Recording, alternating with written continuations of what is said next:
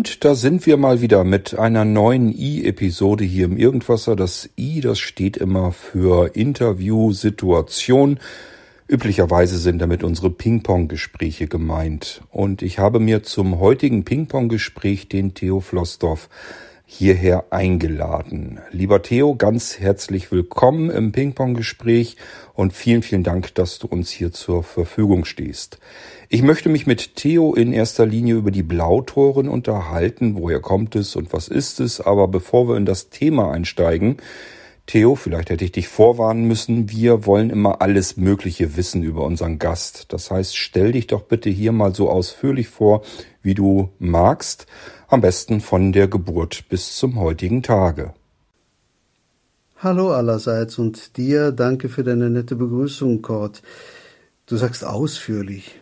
Der Klapperstorch hat mich 1946 aus dem großen Teich geangelt, ein bisschen hübsch hergerichtet und meinen Eltern geliefert. Allerdings hat er beim hübsch herrichten anscheinend nicht gut aufgepasst und mich dabei irgendwie mit RP bekleckert. Meiner Mutter fiel sehr bald auf, dass irgendetwas mit meinen Augen nicht stimmen konnte. Die Ärzte, auch in der Augenklinik, hatten zu der Zeit so gut wie keine Ahnung von RP. Dann Schulzeit, Regelschule, das war Inklusion pur, allerdings hieß das noch nicht so. Im Elternhaus ist sehr früh meine große Liebe zur Literatur und zur Musik erweckt und gefördert worden, aber nicht nur Bücher lesen und Musik hören, sondern beides selber machen, das war's. Ich habe vier Geschwister, alle fünf spielten wir Musikinstrumente, da war ganz schön was los manchmal. Mir war aber damals schon klar, dass ich mit Musik niemals meinen Lebensunterhalt zuverlässig bestreiten können würde. Ich konnte nämlich durch das bei der RP eingeschränkte Gesichtsfeld kaum noch eine Partitur, also Musiknoten, vernünftig lesen. Und das in Konkurrenz zu sehenden Kollegen, das habe ich mich einfach nicht getraut. Zwar habe ich mit Musik einiges Geld verdient durch meine Kompositionen und so, aber ich hätte davon nie leben können. Der Augenprofessor gab etwas hilflos nur den Rat, Wegen der Nachtblindheit solle ich einen Beruf wählen, bei dem der Arbeitsplatz immer gut ausgeleuchtet sei. So ein Quatsch, aber man wusste zu der Zeit äh, einfach kaum etwas über RP. Es sollte ja noch mehr als zehn Jahre dauern, bis die ProRetina gegründet würde und deren erstes großes Verdienst war es schließlich, die Wissenschaftler, die Forscher dafür zu interessieren, über RP mal zu forschen. Das war völlig neu. Davor gab es ja gar keine RP-Forschung, erst durch die ProRetina. Na schön, also kaufmännische Ausbildung, Schreibtischarbeit, hell erleuchtetes Büro, ich war todunglücklich. Als ich neunzehn war, hatte ich von heute auf morgen einen sehr empfindlichen Absturz meines Sehvermögens, also Umschulung, der Rat, Jurist zu werden, ein für mich furchtbarer Gedanke. Ich bin dann Masseur und medizinischer Bademeister geworden und war in diesem Beruf von Anfang an außerordentlich glücklich. Ich konnte meiner Leidenschaft zu schreiben nachgehen, habe mehr als hundert Aufsätze für verschiedene physiotherapeutische Fachzeitschriften geschrieben habe ein Sachbuch über eine sehr spezielle Reflexzonenmassagemethode bei Kreuzschmerzen geschrieben und ein paar Broschüren. Außerdem Musik- und Tonbandgeräte, das hängt sehr eng zusammen. Ich habe eine Audio-Fachzeitschrift für blinde Masseure, medizinische Bademeister und Physiotherapeuten gegründet. auf Kompaktkassette, die hieß Hörsaal. Und dieses ganz wunderbare Hobby, Audiozeitungen zu machen, habe ich 28 Jahre lang betrieben. Es kam später dann auch eine Audiozeitung für die Pro Retina hinzu, die hieß RP-Gespräch, später Retina-Gespräch. Inzwischen bin ich 75, also Rentner. Bin verheiratet, habe drei Söhne, sechs Enkelkinder. Unsere älteste Enkelin ist inzwischen 20 Jahre alt, beinahe 21. Nun ist ja auch die Musik eine deiner Leidenschaften und einige Hörerinnen und Hörer werden sich sicherlich gerne daran erinnern, dass es im Dezember ein Konzert von dir gab im Online-Veranstaltungszentrum. Wann bist du intensiver an die Musik herangekommen? Welche Instrumente spielst du? Und wann ging das los mit dem Komponieren und Texten? Kannst du uns ein bisschen mitnehmen auf deine, ähm, auf die zeitliche Abfolge ähm, ja, deiner musikalischen Station? Ich hatte das Glück, schon mit sieben Jahren Klavierunterricht bekommen zu können, mit acht zusätzlich Akkordeonunterricht. Mein erstes Konzert gab ich mit neun Jahren, da wurde ich nämlich höchst offiziell engagiert, bei einer Veranstaltung im Kindergarten zu spielen.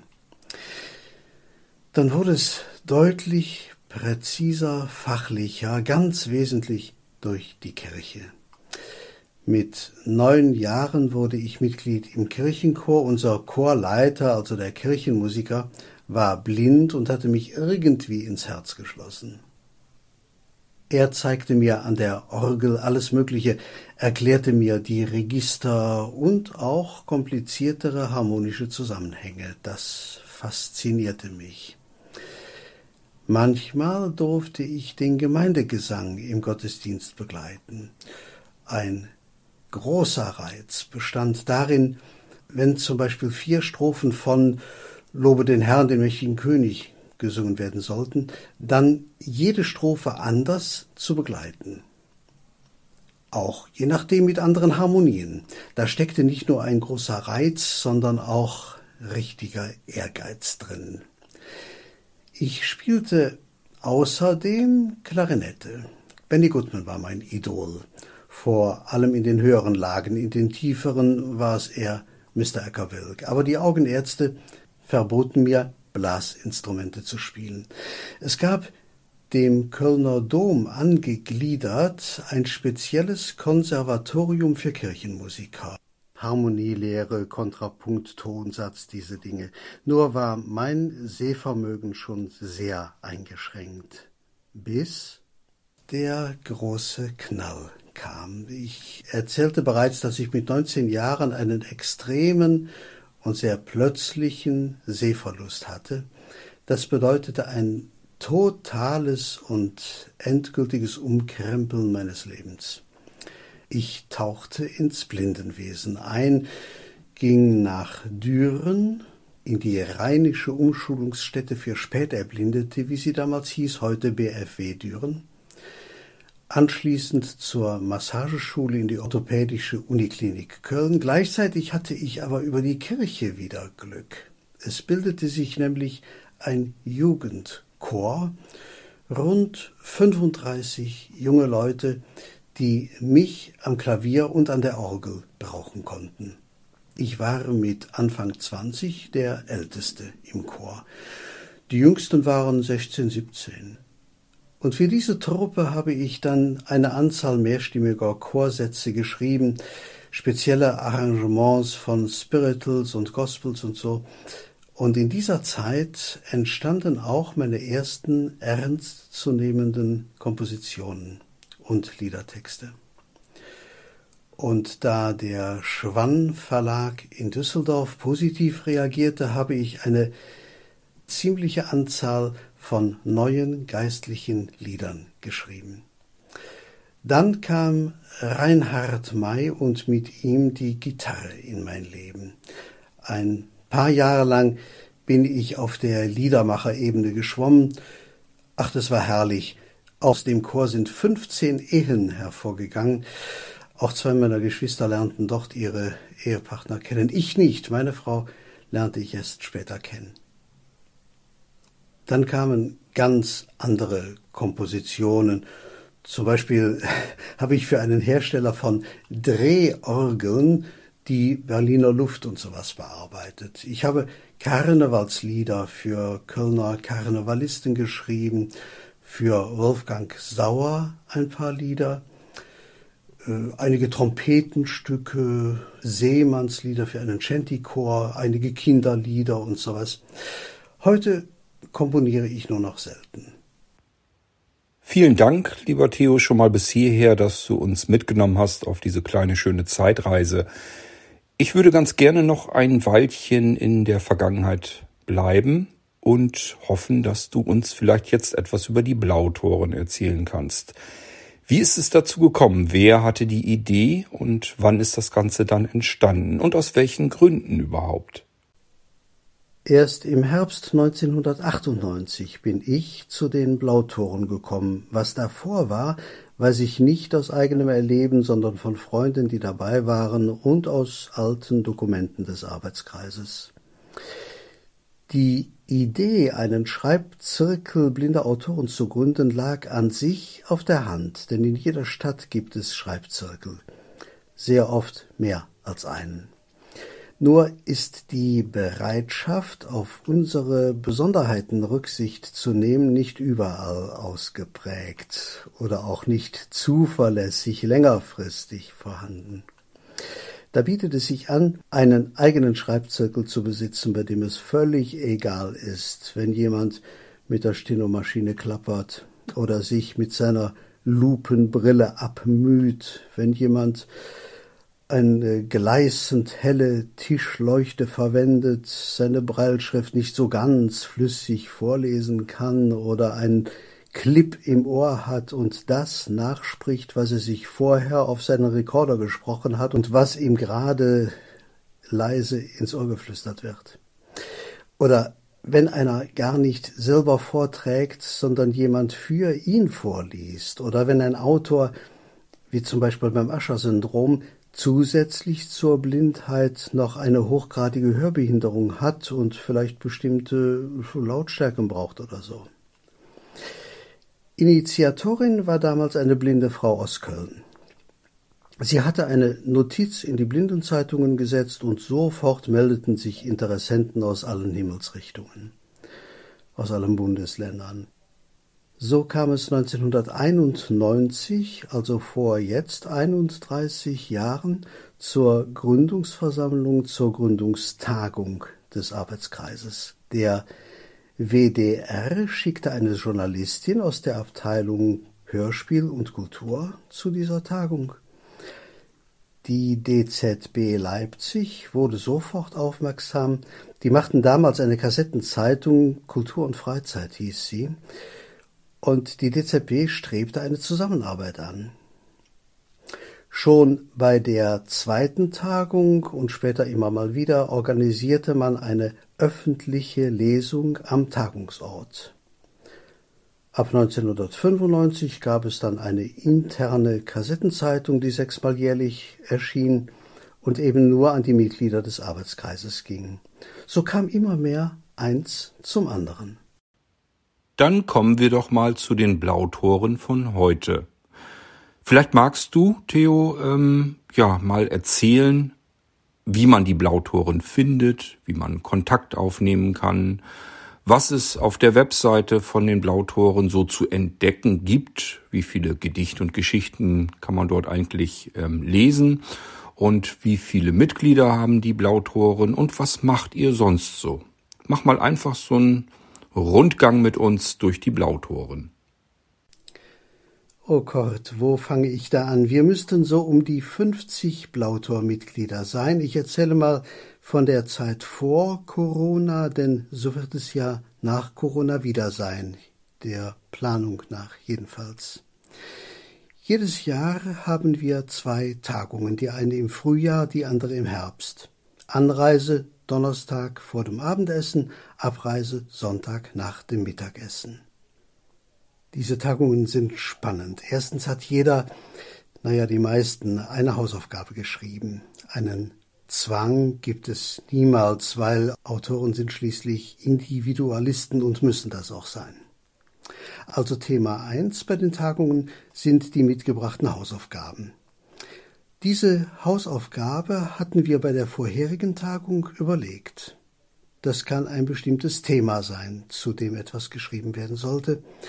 Da hatten wir schon die unterschiedlichsten Themen, etwa Augenblicke der Vergangenheit, da wollte ich schon immer mal hin, Vaterland und Muttersprache, Vertrauen wagen. Also es kann ein Thema sein. Es kann aber auch ein festgelegtes Genre sein. Genauso spannend. Und über das betreffende Genre gab es dann in der vorherigen Tagung ein Referat, aus dem man erfuhr, was bei diesem Genre wichtig ist, damit die Hausaufgabe auch fachlich gesehen diesem Genre entspricht. Zum Beispiel eine Ballade. Da muss man vorher genau wissen, was eigentlich eine Ballade ist. Wir hatten auch Fabel, Märchen, Sonett, Parodie, Limericks, Kurzkrimi, alles Mögliche. Also erstens bei jeder Tagung die mitgebrachte Hausaufgabe. Zweitens haben wir einmal im Jahr einen neun Wörter Schreibwettbewerb. Da müssen neun vorgegebene Wörter in einen kleinen Text eingebaut werden. Das ist je nachdem ziemlich schwierig, aber natürlich reizvoll. Oder wir machen, wenn noch Zeit ist, eine spontane Schreibübung zu einem Thema, das dann zum Beispiel vor dem Mittagessen festgelegt wird. Und zur Nachmittagstagung hören wir uns an, was die Einzelnen geschrieben haben. Hochinteressant, welch unterschiedliche Ergebnisse da zum Vorschein kommen. Ein Thema war einmal Träume. Dazu habe ich in der Mittagspause ein Gedicht geschrieben. Das geht so. Träume von Bomben zerrissen, von Worten, bei denen man friert. Träume von Kindern und Wiesen, von Heimat, die nicht mehr existiert. Träume vom Überleben, von Flucht in Richtung Nord, von Menschen, die sich menschlich geben von einem besseren Ort. Albträume von Schlepperbanden, denen man hilflos vertraut, von Schlauchbooten, die spurlos verschwanden, obwohl die Welt zuschaut. Albträume vor versiegelten Grenzen, von Regen und Frost ohne Dach. Die Alten bereits gestorben, die Kinder atmen schwach. Träume von neuer Arbeit, vom Blick nach vorn und zurück, von alten und neuen Liedern, von neuer Chance auf Glück. Träume von Hoffnung umgeben, die spuken und wirken in mir, die sind meine Kraft und mein Leben, die Träume von Liebe und dir. Das sind also die Tagungen. Dann haben wir eine zweimonatlich erscheinende Daisy-Zeitung, in der wir unsere Werke intern austauschen. Die kann man also nicht abonnieren. In den Monaten dazwischen, also ebenfalls alle zwei Monaten, machen wir eine Telefonkonferenz. Dann haben wir zwei WhatsApp-Gruppen, ebenfalls nur für unsere Mitglieder. Insgesamt, der Arbeitskreis ist ganz schön lebendig. Ich denke, ich sollte mal die wichtigsten Kontaktdaten angeben. Der zentrale Ansprechpartner für Interessenten ist Dieter Kleffner der hat die Telefonnummer 02324 41928. Die E-Mail-Adresse ist dieter.kleffner.gmx.de. Ich buchstabiere mal. D-I-E-T-E-R. K-L-E-F-F-N, Nordpol, er.gmx.de. Wir haben auch eine Webseite https Doppelpunkt Schrägstrich Schrägstrich www.blautor.de Blautor B L A U T O R.de Somit sind wir eigentlich bereits in der Schlussrunde unseres heutigen Ping-Pong-Gesprächs. Theo, ganz herzlichen Dank, dass du uns die Blautoren näher vorgestellt hast. Jetzt sind wir informiert und wissen, worum es da geht. Ich hoffe, dass wir noch einige Veranstaltungen der Blautoren vielleicht im Online-Veranstaltungszentrum haben werden. Da würde ich persönlich mich sehr drüber freuen. Ich habe auch die letzte Veranstaltung mitbekommen, da habe ich auf dem Radiostream mitgehört. Das geht ja mittlerweile ganz wunderbar. Ähm, und das kann man auch schön nebenher machen, während man arbeitet. Und deswegen sind solche Veranstaltungen immer sehr beliebt im Online-Veranstaltungszentrum bei Blinzeln. Jedenfalls ganz herzlichen Dank, dass du uns etwas über die Blautoren erzählt hast. Und wie das in unserer Schlussrunde im Irgendwasser immer so ist, hat das letzte Wort der Gast. Das heißt, du könntest hier eventuell nochmal Fragen beantworten, die ich gar nicht gestellt habe, weil ich da nicht dran gedacht habe, oder dich auch einfach nur von den Hörerinnen und Hörern gerne verabschieden. Ich verabschiede mich jedenfalls an dieser Stelle schon mal und das letzte Wort hat, hat jetzt Theo. Du bist dran. Ja, gerne. Dann möchte ich zum Schluss schon aus Respekt vor dem Alter erinnern an das allerälteste Blautormitglied. Ein Mann aus Griechenland, er heißt Homer. Da hat Heinrich Thyron mal ein kleines Gedicht verfasst. Sie es gleich zu tun beflissen dem alten Dichter Fürst Homer. Auch der war blind, wie wir ja wissen. Drum mögen sie ihn auch nicht missen. Drum war der auch als Dichter wer gemäß der These, wer nicht sieht, viel besser fabulieren kann, weil er auf jeglichem Gebiet mehr hört und spürt, was so geschieht. Wer indes nachdenkt, irgendwann die Überzeugung doch gewinnt, dass diese These nicht recht passt. So wie nicht alle Dichter blind, nicht alle Blinden Dichter sind. Schon gar nicht der, wo dies verfasst. Zu meiner großen Freude hatte ich 2011 das besondere Glück und die Gelegenheit, ihn interviewen zu dürfen. Seine Stimme klingt aus der Gruft natürlich ein bisschen hallig. Lieber Homer, zunächst danke dafür, dass du als der eindeutig ältere von uns beiden mir vor unserem Gespräch das Du angeboten hast. Gerne. Ich meine, Autoren und ganz besonders blinde Autoren sollten sich menschlich möglichst nahestehen. Da klingt nur das vertraute Du richtig. Nun bist du im Gegensatz zu mir ein Promi, ein äh, Erfolgsautor mit enormer Auflage. Wann hast du eigentlich dein wichtigstes Werk geschrieben? Es gibt, wie du aber wissen solltest, nicht nur eines, sondern zwei wichtigste Werke. Jetzt ist 2011. Meine Odyssee habe ich also vor 2721 Jahren veröffentlicht und die Elias ist noch 20 Jahre älter. Ach ja, Troja. Kann man dich als Kriegsberichterstatter bezeichnen? Nun, alle Kriegsberichterstatter lügen dass sich die Balken biegen. Insofern könnte ich deine Frage mit Ja beantworten. Du musst aber bedenken, als ich schrieb, waren die Keilereien um Troja schon über 500 Jahre vorbei. Also sind es eher Romane. Dann bist du der Erfinder des historischen Romans? Richtig, ein Genre, das auch heute noch viele Bestsellerlisten anführt und das mir damals in der ganzen griechischen Welt unerhörten Ruhm einbrachte. Ich war 40, als ich die Elias schrieb.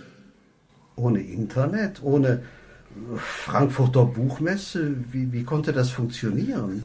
Nun ja, ich war privilegiert, kam aus gutem Hause. Ich hatte viel adlige Verwandtschaft und konnte deshalb nach Herzenslust reisen. Auch bestand finanziell kein Problem, im Eigenverlag Kopien meiner Werke anfertigen und versenden zu lassen. Nach Herzenslust reisen, das hört sich so vergnüglich an. Ich find's enorm anstrengend, als Blinder alleine zu reisen. Ich war nicht alleine. Natürlich nahm ich meine Sklaven mit. Die regelten alles und spätestens in einer Sänfte kommt man recht bequem überall hin. Das unterscheidet sich deutlich von meinen Mobilitätsproblemen mit Langstock. Ach, Und wie hast du das mit dem Schreiben gemacht? Blindenschrift gab's ja noch nicht. Na, ebenfalls die Sklaven. Sie mussten mir vorlesen und ich habe ihnen diktiert. Das machte übrigens auch die Reisen angenehm kurzweilig. Hast du auch noch andere Genres geschrieben? Na klar, schon als Kind hörte ich immer die alten Heldenlieder. Von ihnen habe ich mich inspirieren lassen und selbst etliche geschrieben. Aus gegebenen Anlässen, auf die ich nicht näher eingehen möchte, kamen später Liebeslieder hinzu und vieles andere. Es waren Lieder aus allen Bereichen des Lebens. Auch Profanes wie Stimmungs- und Trinklieder? Die machen Spaß. Ein großer Erfolg war, wo mal meine Leber war, ist jetzt eine Minibar. Also nicht nur historische Romane. Bist du denn auch der Künstler, der unsere Liedermacher-Szene begründet hat? Mitbegründet. Ich bin nur einer der Gründerväter. Wir waren mehrere. Übrigens hat Reinhard May eine bessere Gitarre als wir damals. Da gab es nur diese Klampfen mit Katzendärmen bespannt, die sich manchmal nach den ehemaligen Besitzern der Bespannung anhörten. Lieber Homer, danke, dass du dir die Zeit für dieses Gespräch genommen hast. Ich bitte dich, von Blautor zu Blautor war mir das eine Selbstverständlichkeit. Nun bedanke ich mich bei dir, Kurt, und ich bedanke mich bei euch allen, dass ihr so tapfer bis zum Schluss zugehört habt. Tschüss.